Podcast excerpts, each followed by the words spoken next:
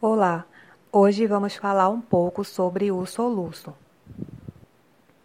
que é um espasmo repentino e involuntário do diafragma. O que seria o diafragma?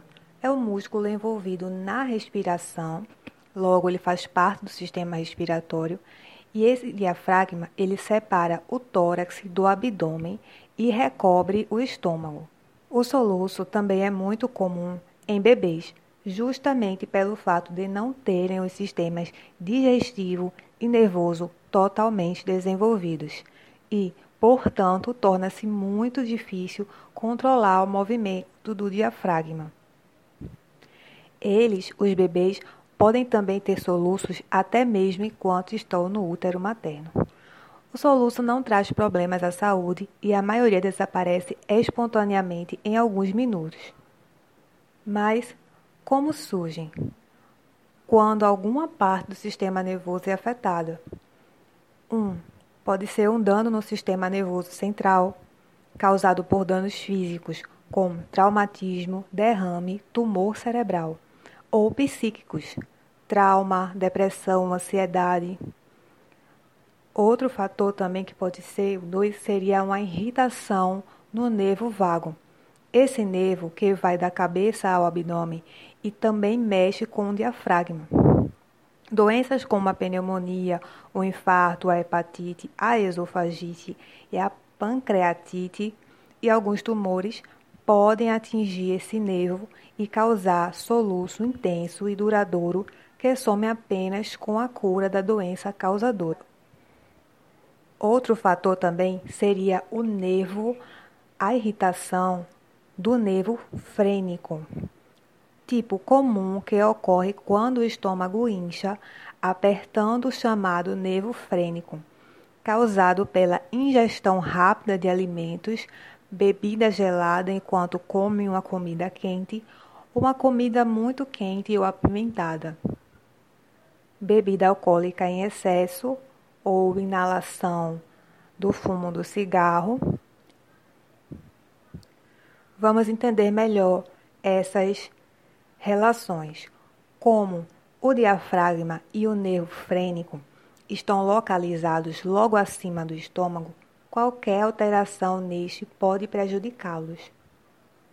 Por isso, quando comemos demais ou ingerimos bebidas muito quentes, muito geladas ou com muito gás, o estômago incha e pode provocar uma irritação do nervo frênico que faz com que o diafragma se contraia. Assim acontece a inspiração de ar, mas ao mesmo tempo ao contrário do normal. A glote se fecha. A glote no funcionamento normal só se fecha para a passagem de alimentos ao esôfago e fica aberta para a respiração. Ou seja, o soluço resulta de uma espécie de pane na sincronia do diafragma com a glote. O barulho desagradável é provocado pelas cordas vocais que se movimentam com a passagem do ar.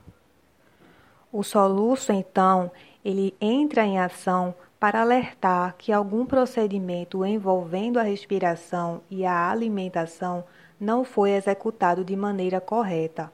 Quando o ar entra no canal do esôfago e fica entre camadas de alimentos, ou quando a comida desce muito devagar. Por esse mesmo canal, o soluço é a solução. Para não ter soluço, evite comer rapidamente, mantenha uma postura mais correta e respire pausadamente. Evite bebidas alcoólicas e cigarros. Não coma refeições gordurosas em demasia. Essas são algumas dicas para evitar o soluço. Como já foi dito acima, em alguns casos específicos, o soluço é causado por outros problemas diferentes do explicado acima. Pode ser uma doença da vesícula, do esôfago, do estômago ou até mesmo uma pneumonia na base do pulmão, que provocam o soluço, pois são órgãos que podem afetar o diafragma. Assim, a diferença do soluço comum para os outros mais raro é a frequência e a duração. O soluço comum passa em minutos, e não aparece frequentemente.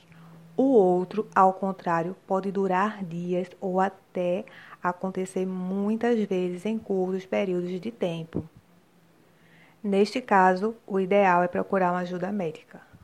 E, para curar o soluço comum, a única maneira é relaxar o diafragma.